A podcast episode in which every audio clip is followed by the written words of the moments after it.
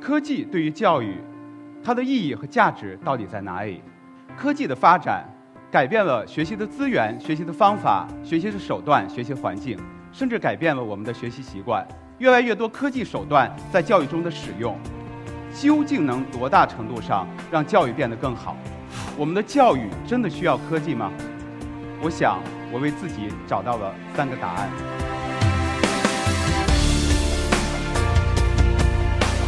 科技至于教育，至于孩子最大的魅力，我们帮孩子打开世界的另一扇窗，让他们看到了不一样的地方，为他们的未来增加了更多的可能。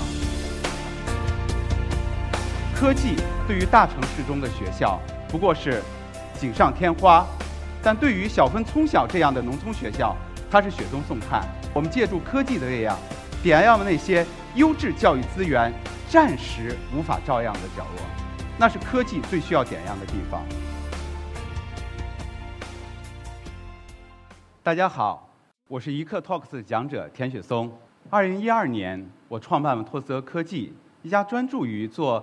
智慧教学系统的教育科技公司，但是我不是一个合格的创始人，我走了和很多伟大创始人相反的道路。比尔·盖茨从哈佛退学，创办微软；拉里·佩奇从斯坦福退学，创办了谷歌。而我在2017年离开了自己创业五年的企业，暂时进入了校园，专心攻读教育学博士学位，因为我在寻找一个答案：科技对于教育。它的意义和价值到底在哪里？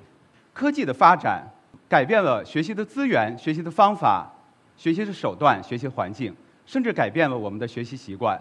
但是与此同时，科技的双刃剑也在考验着我们的教师和孩子。多了琳琅满目的教学数据和图表，却少了师生间必要的面对面的交流。先进的设备为教学带来便利的同时，也在考验着孩子宝贵的注意力。互联网让信息垂手可得，却也影响了孩子们的记忆力和想象力。长时间的接触电子产品，让孩子们有可能一辈子像我们一样戴上眼镜。作为一个教育科技行业的从业者，我当然希望科技可以在教育中大放异彩，但同时，我也是两个孩子的父亲。我和多数的父母一样，我希望自己的孩子可以在学校里享受最好的、最正确的、最科学的教育。我时常反问自己：现在科技对于教育的不断渗透，越来越多科技手段在教育中的使用，究竟能多大程度上让教育变得更好？我们的教育真的需要科技吗？带着这样的问题，一年多来学习、思考、探索。走进校园，我想我为自己找到了三个答案。大家可以跟我一起看一下这张图片。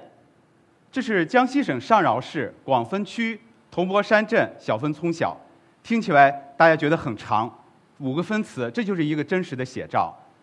小分村小的全体师生就在这张照片上，十个学生和唯一的一位老师兼校长。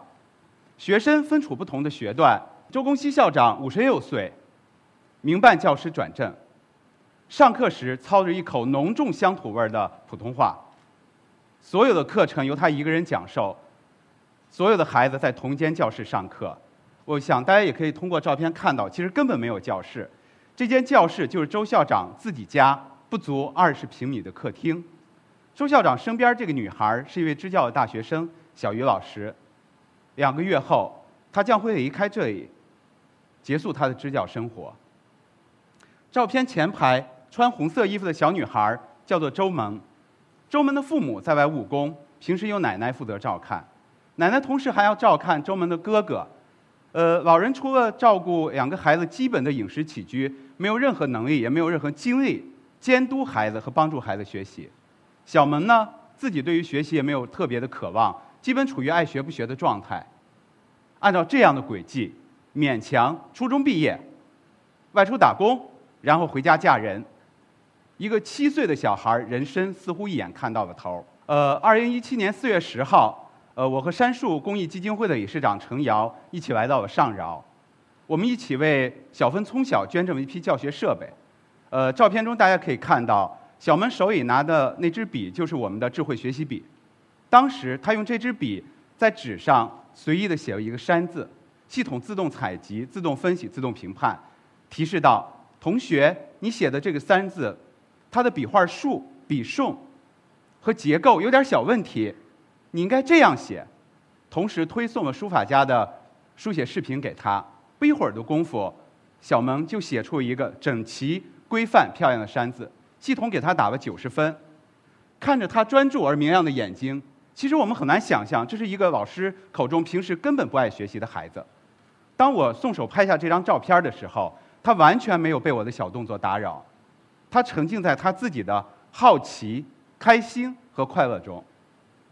我想在那一刻，我找到了我的第一个答案：科技之于教育，之于孩子最大的魅力，我们帮孩子。打开世界的另一扇窗，让他们看到了不一样的地方，为他们的未来增加了更多的可能。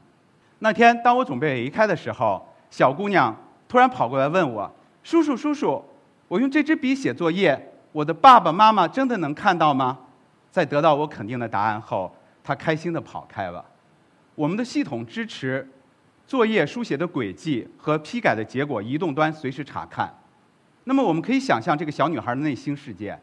一个有奶奶照看的留守儿童，常年缺少父母的陪伴和关爱。当然，今天在我们大城市中，呃，不写作业母慈子孝，一写作业鸡飞狗跳的现象天天都在上演。陪写作业成为亲子关系最大的杀手，这是痛并快乐着呀。在农村的留守儿童，对他们来说，和远在千里之外的父母电话里聊聊今天的作业。也许是长期异地相隔后，他们能够找到的最好的共同语言。呃，教育发展的不均衡是我国教育发展中最大的难题之一。在咱们北上广深很多重点中小学，我们可以媲美欧美最好的学校，我们有最好的校舍、最好的老师、最好的设备、最好的资源，但是在很多偏远的农村学校，却连基本的师资都无法保障。很多时候，科技。对于大城市中的学校，不过是锦上添花；但对于小分从小这样的农村学校，它是雪中送炭。在那一刻，我想我找到我的第二个答案：在优质教育资源无法覆盖的角落，科技可以产生意想不到的效果。那是教育中最应该被科技照亮的地方。今天我们热衷于谈论变化，甚至崇尚变化。我们认为这个世界上唯一不变的就是变化，追星逐热成为我们勇往直前的动力，在我们教育行业现在也是如此。但是，我们应该静下来看一看我们一路狂奔之后的结果。吕书香先生曾经讲过：“教育类似农业，而绝非工业。”我个人理解这句话至少有两层含义：一，教育是活的，要尊重个体的差异和自然的规律。二，是说教育是慢的，对教育需要我们有静待花开的耐心。作为一个教育科技行业的从业者呢，我们的教育这些年对于科技的追逐一路狂奔，我们已经忘记了我们来时的路。通过科技，我们帮助教育取得了一些进步，我们甚至帮助教育更加便捷。但是，仅仅希望依靠科技来改变教育，我觉得是本末倒置。能够改变教育的。只能是人，是学生，是老师，是我们每一个人。十年树木，百年树人。教育培养人没有捷径，也无法速成，因为每个人他的成长都是有自然规律的。科技再发达，我认为也是如此。在这里，我找到我的第三个答案：对教育而言，科技要做好服务者的角色。教育的主角只能是人，是学生，是老师。呃，到这里，我想。我找到了我开始时追寻的答案。两年前，暂时离开自己创业的企业，重新回到校园，走进了无数的乡村学校，试图找到这个答案。我想，这个答案对于我有两个身份：一个，我是一个教育科技行业的从业者，我并不清楚我试图把科技带进教育，它最终能带来什么；同时，我在两年前有了自己的第一个宝宝，五个月前有了自己的第二个宝宝。作为一个两个孩子的父亲，我希望我自己做的事情值得，呃，所以我在思考这个问题。那么在科技与教育的不断互动中，我们发现科技它不是洪水猛兽，但科技也绝对不是神丹妙药。通过科技，我们为身处边缘的孩子打开了世界的一扇窗，让他们看到了不一样的地方，给他们的未来增加了新的可能。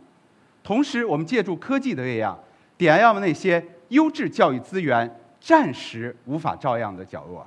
那是科技最需要点亮的地方。对于科技来说，这是科技服务于教育、赋能教育最大的潜力。但在整个的过程中，我想，教育的主角从来没有改变过。是人，是学生，是老师。我们常说，我们希望科技来改变教育。其实，同样的，教育也在改变着科技。在科技与教育的不断调试、不断适应、不断的相互共生中，我们最终发现，科技让教育变得更美好，但同时，教育反作用于科技，也让我们科技变得更美好。到这里，作为一个。两年前出发寻找内心答案，寻找自己创业目的，寻找自己做的事情意义的人，我想我找到了自己。作为一个科技创业者，作为一个父亲，我努力创业，我为之奋斗的目标和答案。今天站在这里，我可以说我自己做的事情看起来很小，其实我也许只做了一件很小的事情，把科技引到了教育，为学生、为老师提供一些简单的服务。但是，我相信我做的事情。